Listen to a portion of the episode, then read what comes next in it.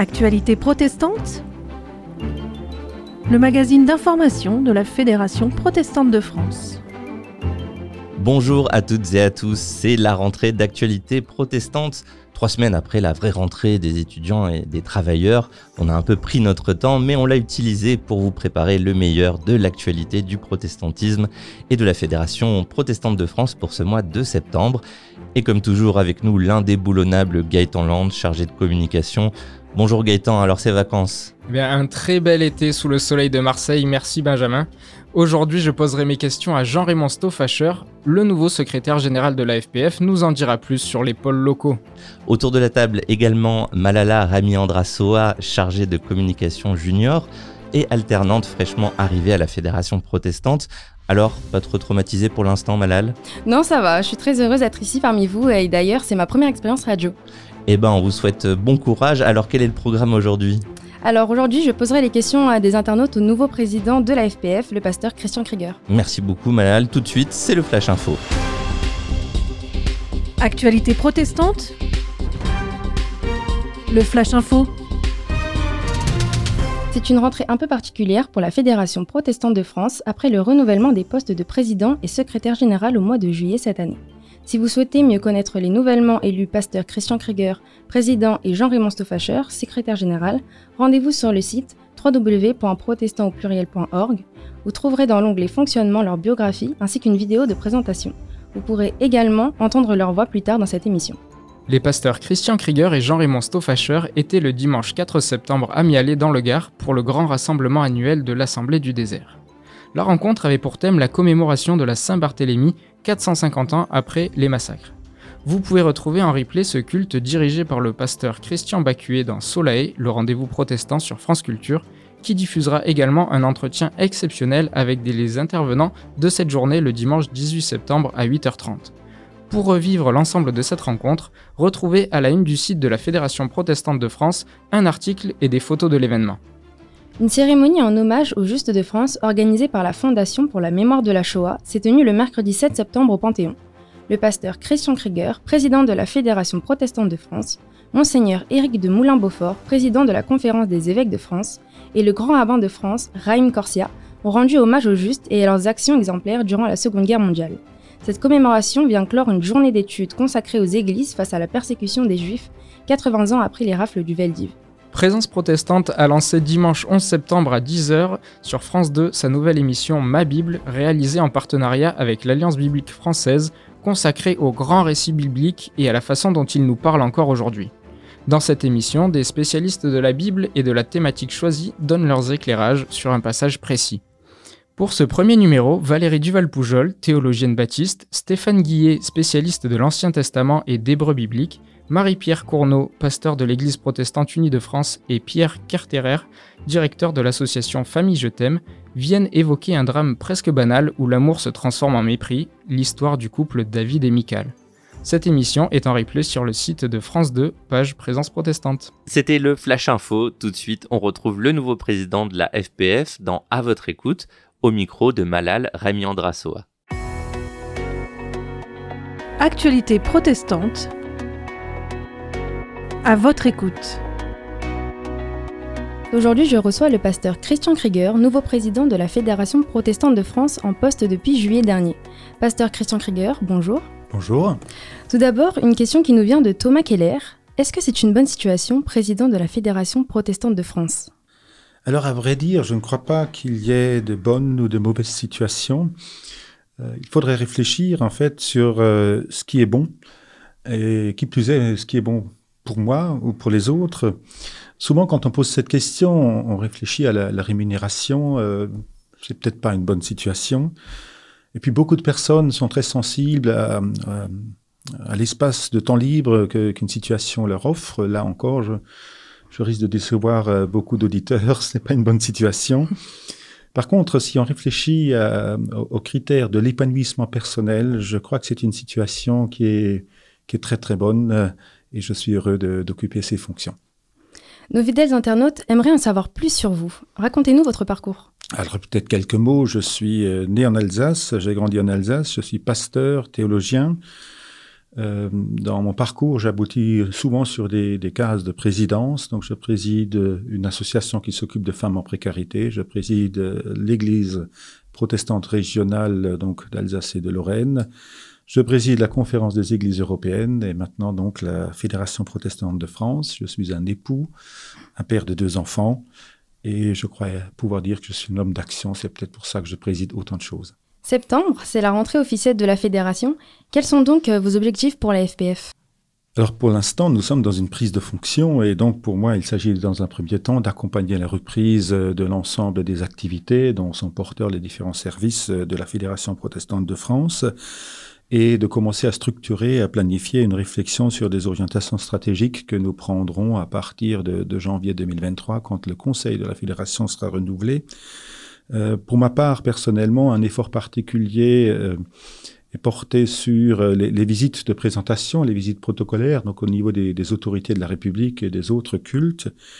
Et puis, il y a deux moments forts, euh, euh, des moments liés à, la commémoration du massacre de la Saint-Barthélemy. J'aurai le grand plaisir, le 16 septembre prochain, d'inaugurer un, un square dédié à la mémoire de ce massacre en présence de la maire de Paris. Une dernière question posée par Simon de Cazeneuve sur Facebook. Est-ce qu'un prochain protestant en fête est prévu? Alors, euh, bonjour Simon, je voudrais déjà te saluer. Merci pour ta question. Euh, tu n'es pas le seul à la poser, je crois l'avoir lu aussi dans, dans l'hebdomadaire La Vie. Euh, je prends note euh, d'une réelle attente par rapport à un prochain protestant en fête.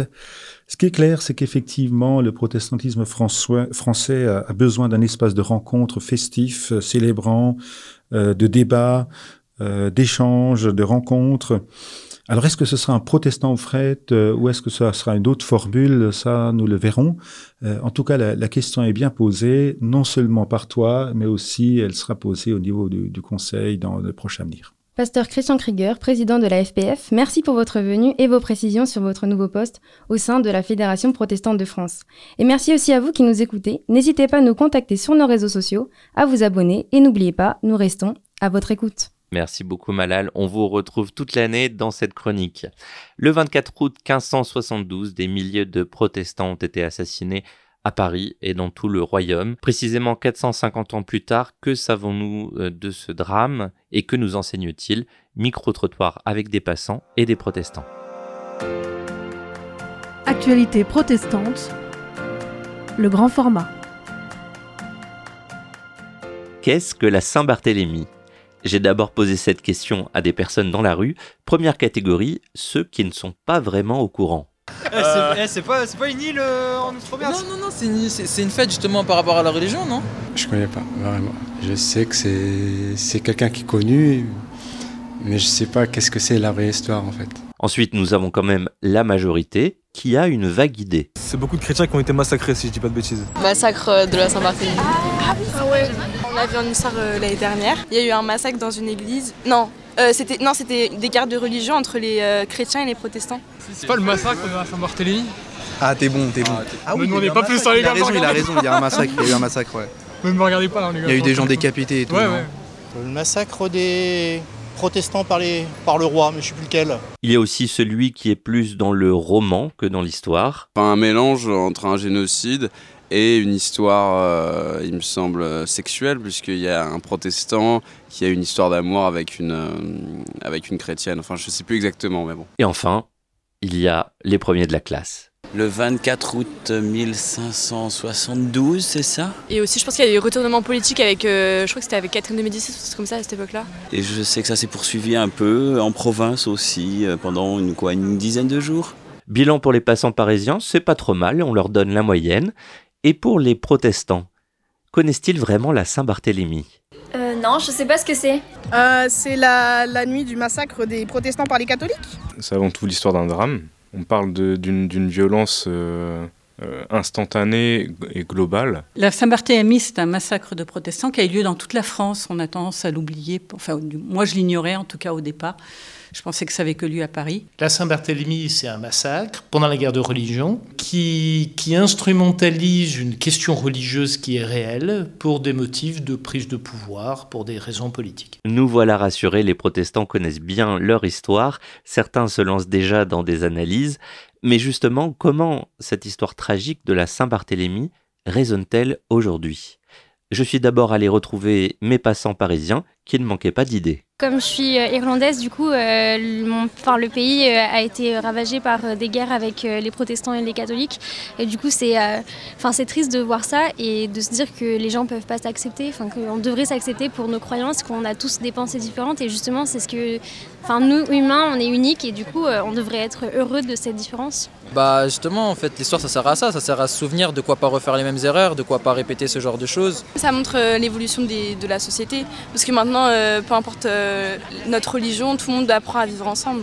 Du coup, bah, c'est euh, c'est un grand progrès par rapport à l'époque. Honnêtement, honnêtement là, je pense que ça va aujourd'hui parce que là, vous voyez, enfin là, ils verront pas, mais on est des Arabes et des Noirs. Il y a même des Blancs ici, donc on est tous ensemble. On n'est pas forcément en communauté. On se mélange aujourd'hui. Après, ce qui peut être dangereux, c'est euh, les, euh, les, les amalgames que les gens font. Moi, je pense que si t'es à l'aise dans ta religion, pourquoi tirer faire quelqu'un d'autre parce que tu penses pas pareil? Si t'es à l'aise dans ta religion, t'es à l'aise avec tout le monde, t'es en paix avec toi-même, donc t'es en paix avec le monde. Et pour les protestants, même question, que faire de la Saint-Barthélemy alors que nous commémorons ses 450 ans? Ça va un peu à l'encontre de la mode de la cancel culture aujourd'hui, mais je pense que c'est important de se souvenir des erreurs qu'on a fait dans le passé. Oui, bah c'est sûr que c'est le danger un premier, c'est de, de voir apparaître des nouvelles Saint-Barthélemy, et que ce soit en France ou ailleurs, évidemment. faudrait euh, bah, plus qu'on se retrouve dans cette situation-là, mais qu'au contraire, on essaye de, de, bah, de se parler, de se comprendre, euh, enfin de trouver d'autres solutions justement euh, pour euh, bah, retrouver l'unité euh, entre les chrétiens. Lors de la Saint-Barthélemy, c'est en fait euh, euh, la royauté, le gouvernement à l'époque, qui a, eu, qui a eu peur, qui a été pris et qui a complètement laissé faire et qui a, complètement, bah, et qui a même au départ ordonné un massacre. Et aujourd'hui, on peut penser que les euh, politiques peuvent avoir une forme de responsabilité dans, dans les peurs des citoyens. Notamment dans mes études, quand j'évoquais ma foi, euh, ça a toujours été reçu, je dirais 80%, 90% du temps, d'une manière très positive. Et donc euh, la, foi n'est pas incompatible ni avec le fait de, de parler, d'en parler ouvertement, ni avec le fait d'en parler de manière intelligente, de manière raisonnée, raisonnable. Ça nous rappelle d'abord que la religion est une sorte de matériau très inflammable, qui peut donc servir à toute autre chose, qui peut être instrumentalisé. Les personnes qui se laissent instrumentaliser peuvent avoir des convictions profondes et réelles, mais qui vont être détournées de leur euh, source et parfois entrer en contradiction totale avec le message qu'elles sont censées défendre. Je pense qu'à part les, de l'éducation populaire liée à ça, euh, les, enfin, je trouve que les, politiques publiques aujourd'hui font plus de mal que de bien euh, sur ces questions religieuses. Et permettent pas la, une expression euh, sereine des religions en France aujourd'hui. C'était le grand format et je vous informe que la mairie de Paris et la FPF ont inauguré un jardin mémoriel le vendredi 16 septembre, un moment fort de reconnaissance de cette mémoire à retrouver en vidéo sur protestantpluriel.org. Tout de suite, l'invité d'actualité protestante est le pasteur Christian Bacuet. Il partage avec nous son expérience de prédicateur lors de la dernière assemblée du désert à Mialet le 4 septembre dernier. Actualité protestante. L'invité. Bonjour Christian Bacuet. Bonjour Benjamin. Vous êtes pasteur de l'Église protestante unie de France à Pantemont, Luxembourg, à Paris. Alors première question, comment ça se passe la rentrée? Eh bien, ça se passe très bien. Euh, c'est une rentrée un peu particulière euh, cette année parce que c'est une paroisse à deux pasteurs normalement. Et mon collègue Andreas Loff vient de partir de cette paroisse pour un autre poste. Ouais. Donc c'est une année sur laquelle je suis le seul pasteur. Je ne suis pas le seul dans la paroisse. Des gens me disent tu vas être tout seul.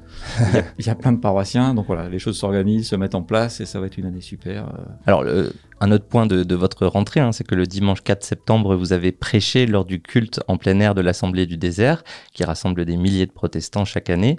Est-ce que vous pouvez nous rappeler euh, le sens de ce rassemblement pour les auditeurs qui ne le connaissent pas? Oui, tout à fait. C'est un rassemblement qui a lieu chaque année le premier dimanche de septembre dans le Gard, près de Nîmes, euh, dans un lieu en plein air, euh, proche euh, d'une maison dans laquelle vivait un chef protestant dans les moments de, de guerre de religion, de, de révolte sous Louis XIV, qu'on appelle la guerre des Camisards. Euh, Il y a un musée qui est là toute l'année, qui, qui retrace mémoire de cette période qu'on appelle le désert, c'est-à-dire un moment à la fois de souffrance mais aussi comme le désert biblique, euh, de traverser vers l'espérance d'une terre Mhm. promise. Et chaque année, en mémoire euh, de ces moments où les protestants n'avaient pas de temple, se réunissaient en plein air euh, de manière plus ou moins clandestine, il y a ce culte. Cette journée plutôt, il y a un culte, pique-nique, allocution l'après-midi, très fraternel, très sympa. Vous étiez déjà allé à ce rassemblement. Qu'est-ce que ça vous évoquait euh, à l'époque quand vous vous y rendiez euh, sans prêcher? Oui, alors pour moi, je, je suis, je suis de ce coin-là, on va dire. hein, donc je Ah oui. connais très très bien. J'ai été guide dans le musée quand j'étais jeune. C'est Ah un oui. lieu très très personnel, affectif. C'est presque mon jardin, on va dire ça comme ça. Quoi. donc j'étais, voilà, c'était très émouvant d'y être euh, ce- cette fois-ci pour présider le culte. Mais alors, qu'est-ce qu'il y a d'émouvant dans cette célébration globalement? Alors moi, ce que j'aime beaucoup dans, dans cette journée, c'est que c'est- à mon avis très réformé dans ce que j'entends du protestantisme réformé. Alors c'est pas que réformé, hein. il y a plein d'églises, mais en tout cas il y a cette Culture. culture, on va dire à la fois de, de- de profondeur de la parole, de simplicité de la forme. C'est c'est vraiment en, en- en plein air et Mm. tout le monde est là détendu. Il n'y a pas de, de zone réservée, de bâches, de choses comme ça, de sécurité visible, Mm. etc. C'est très sympa. Et en même temps, euh, ça donne de l'enracinement biblique, de la perspective de réflexion, de l'actualisation. Euh, ça fait famille un peu au sens large. Euh, tout ça en plein air début septembre. Avec, c'est vrai, des marqueurs culturels euh, réformés classiques, on pourrait dire, hein, euh, notamment dans les chants et dans la liturgie. Voilà, donc il y a une liturgie très classique, quasiment chaque année la même, avec des psaumes du temps de la Réforme, euh, une prière de Calvin, enfin c'est très très traditionnel sur ce registre-là, et puis une prédication très ouverte, très libre, qui change chaque année en fonction du, du prédicateur. Dans votre exercice de prédicateur à l'Assemblée du désert, qu'est-ce qui vous a plu ou qu'est-ce qui vous a moins plu?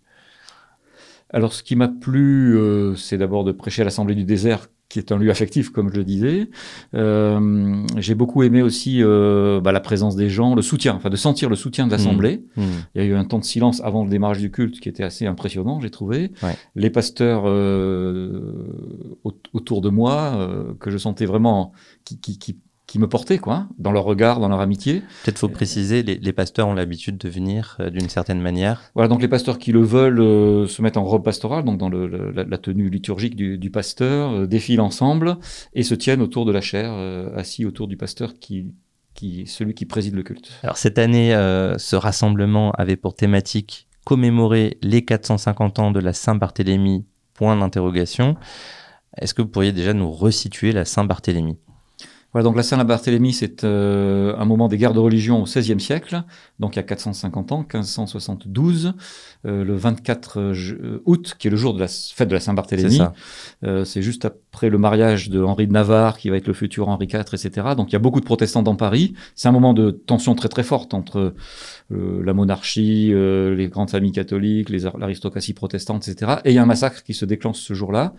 Euh, à Paris, il y a entre 3 et 4 000 protestants qui sont massacrés en quelques jours. Et puis ça s'étend dans les provinces euh, jusqu'à l'automne. Et en tout, il y a, on estime environ 10 000 protestants massacrés euh, dans ces jours-là. Donc euh, quand même, euh, je ne sais pas si on prend la mesure de ce que ça peut représenter, euh, mais il y a eu des, des meurtres euh, de voisins qui ont tué leurs propres voisins, des cadavres qui ont été euh, dépecés, défigurés. Enfin, il y avait vraiment quelque chose d'incroyable qui a surgi dans... Voilà, ça, ça a une résonance très très concrète dans beaucoup d'autres massacres qu'on voit encore aujourd'hui Oui. dans le monde, quand ce sont des gens qui connaissent ceux qu'ils vont massacrer et qui des fois les connaissent depuis très très longtemps, donc ils se sont presque préparés à les tuer un jour tout en Ouais. étant voisins, Hmm. et avec ce côté, que, comme vous évoquez, de, de défigurer celui que l'on exécute comme si c'était plus un être humain en fait, quoi, Mm. mais un objet dont on, on- qu'on jette à la scène, qu'on se débarrasse complètement, comme s'il fallait éradiquer quelque chose qui en fait est vécu par des gens qui sont les mêmes que ceux que l'on est, quoi, puisque ce sont des voisins, quasiment des frères. quoi. C'est, c'est, c'est d'ordre du fratricide, C'est ce ça. qui se passe là. ouais. Et justement, du coup, euh, on, parle de frères. Comment vous avez euh, vécu euh, ce passage de, l'histoire, de cette thématique, vers la, la rédaction de votre prédication quand vous avez su que c'était ce thème et que c'était vous qui allez prêcher? Oui, alors quand, quand on m'a demandé de prêcher, euh, j'étais d'abord très ému et, et content. Et, puis Oui. à partir, et, et donc c'était libre sur le choix du texte biblique et de la prédication. Oui. Donc ça m'a un peu trotté la tête pendant quelques, quelques mois, on va dire. hein. Et puis en lisant euh, un ouvrage sur la Saint-Barthélemy euh, qui, de Jérémie Foy, qui est un Mm. livre qui est sorti cette année, Oui. qui explique bien justement ce côté des voisins qui tuent leurs voisins. Je me suis dit, voilà, cette question de la proximité, c'est pour nous tellement rapide de se dire, ben voilà, ce ne sont pas des gens différents de nous, donc on peut être à la fois victime ou euh, Ouais. criminel, Ouais. voilà, c'est le, genre- c'est le genre humain. Quoi. Ouais. Et donc le texte de Cain et Abel, qui est au tout début de la Bible, m'est venu en tête assez rapidement, Ah oui. puisque Cain, frère aîné, tue son frère cadet Abel. Donc c'est le fratricide, c'est les, les deux premiers êtres humains véritables, on pourrait dire. Deux Puisque, premiers voisins presque. c'est ça, quoi, là. Euh, et, et qui nous disent que la, la fratrie, puisque ce sont des frères et sœurs, n'est pas une garantie de bien vivre ensemble. Au contraire, ça devient très très vite une relation de rivalité. Et, et ça, on le sait dans beaucoup de familles, en fait. hein. Mais la Bible nous le montre. Euh, J'évoquais un mot de, qui est attribué à Jacques Lacan, qui parle de la frérocité. Donc. Comment des frères peuvent de- devenir féroces. Ouais. Donc voilà, Cain tue son frère, premier fratricide. Et voilà, est-ce qu'on est enfermé là-dedans? Ou est-ce que ce récit nous donne des éléments qui nous permettent de trouver des, des pistes pour euh, comprendre ce qui se passe et, et- et- et passer à autre chose? Alors justement, euh, que- quelles ont été les pistes que vous avez pu partager avec l'Assemblée euh, pour sortir de ce schéma ou pour éviter que ce schéma ne se reproduise? Voilà, alors il y a deux choses qui m'ont frappé dans le texte biblique. La première, c'est que Cain euh, soit ne parle pas, il tue son frère. Ah oui. Euh, avant de tuer son frère, il ne lui parle pas. Donc Mm. a l'absence de parole euh, fait que la violence est immédiate. Quoi. Donc la- la- le, le poids de la parole comme relation qui peut permettre d'éviter la violence. Oui. Et une fois qu'il a tué son frère, là il prend la parole, mais c'est toujours une parole faussée, il se défausse, enfin il essaie de même de renverser la culpabilité. Enfin c'est très très classique en fait. hein. Quand le, le- le coupable dit non, moi je suis la victime, Oui, ça, c'est on, ça. on le voit tout le temps. Ça c'est ça, c'est très frappant. C'est presque un miroir qui nous est Ouais. renvoyé à ce moment-là. Ouais. Et il y a aussi deuxième aspect très marquant pour moi, c'est que Dieu parle beaucoup dans ce texte-là. Donc Dieu ne, ne laisse pas tomber Cain, on pourrait dire, mais lui tend la parole plein de fois. Même Mhm. si Cain ne la, ne la prend pas, euh, Dieu la lui tend. Euh, Dieu essaie de mettre de la relation en fait. Et là, et là ça nous interpelle aussi sur comment euh, non seulement on peut vite basculer dans on ne parle plus, ou, ou on est dans le mensonge ou dans le faux, mais on n'écoute plus non plus. Et, et notamment cette parole de Dieu qui nous appelle, et j'ai un peu fini là-dessus, à la fraternité finalement. Donc Mhm. c'est plus le- les liens du sang, mais du sang dans les deux sens du terme, c'est-à-dire de la famille biologique, fratrie, mais aussi du crime. Euh, mais c'est le lien en Jésus-Christ d'une fraternité nouvelle. Euh, Jésus-Christ qui est le premier de, de cette fraternité nouvelle par sa résurrection et qui nous, nous entraîne à sa suite. Quoi. Et, et comment on est appelé finalement à une espérance possible, d'une fraternité possible, même si elle n'est pas évidente, parce qu'on reste des, est- on reste des êtres humains, Mhm. mais porté par cette parole de Dieu qui nous, nous attire, nous pousse, nous entraîne euh, à être témoins de ça. Merci beaucoup d'avoir été avec nous, Christian Bacuet, pasteur à Pantemont-Luxembourg à Paris. Merci Benjamin. C'était l'invité d'actualité protestante et vous pouvez retrouver l'intégralité du culte de l'Assemblée du désert sur franceculture.fr. À noter également le 5 octobre une soirée exceptionnelle organisée à Paris par la paroisse de Pantemont-Luxembourg au sujet de la 11e Assemblée du Conseil œcuménique des Églises qui s'est tenue à Karlsruhe. Plus d'informations sur E epupl.org.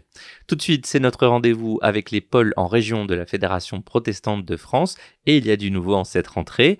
Gaëtan Land reçoit le secrétaire général Jean-Raymond Stoffacher pour en parler. Actualité protestante. Au cœur des régions. Jean-Raymond Stoffacher, bonjour. Bonjour. Vous êtes le secrétaire général de la Fédération protestante de France et donc responsable du bon fonctionnement de cette institution avec pour mission, entre beaucoup d'autres choses, de maintenir le lien avec les églises localement, c'est bien ça? C'est tout à fait ça. Vous êtes bien renseigné. et c'est une mission tout à fait importante qui est portée par le Conseil, portée aussi par euh, bah, le nouveau président euh, dans la continuité de tout ce qui a été fait. Euh, parce qu'en en fait, en tant que protestants, nous avons besoin de liens. On le sait bien, nous sommes un peu éparpillés dans nos diverses identités. Et, et, ce lien est quelque chose de tout à fait central dans ce que veut porter la Fédération protestante de France. On parle, euh, et on a parlé récemment, de lien fédératif. Moi, j'ai presque envie d'utiliser une nouvelle formule qui serait peut-être un, un, peut un lien fraternatif, si vous voulez. C'est peut-être un mot que j'invente. Euh, mais c'est cette idée, c'est quelque chose qui mêle à la fois quelque chose de très concret, de très pratique, être ensemble sur le terrain, et en même temps avec cette valeur ajoutée qui est la fraternité que nous trouvons en Christ en tant que protestants. Alors j'aimerais prendre euh, un petit peu de recul, revenir un petit peu en arrière. Lorsque vous étiez pasteur à Marseille, vous avez été à l'initiative de la création du pôle FPF local justement. Alors comment est-ce qu'on fait pour créer un pôle? C'est tout à fait simple, ça se fait dans, je crois, dans la, dans, dans la simplicité parce qu'il n'y a pas de forme unique pour un pôle local.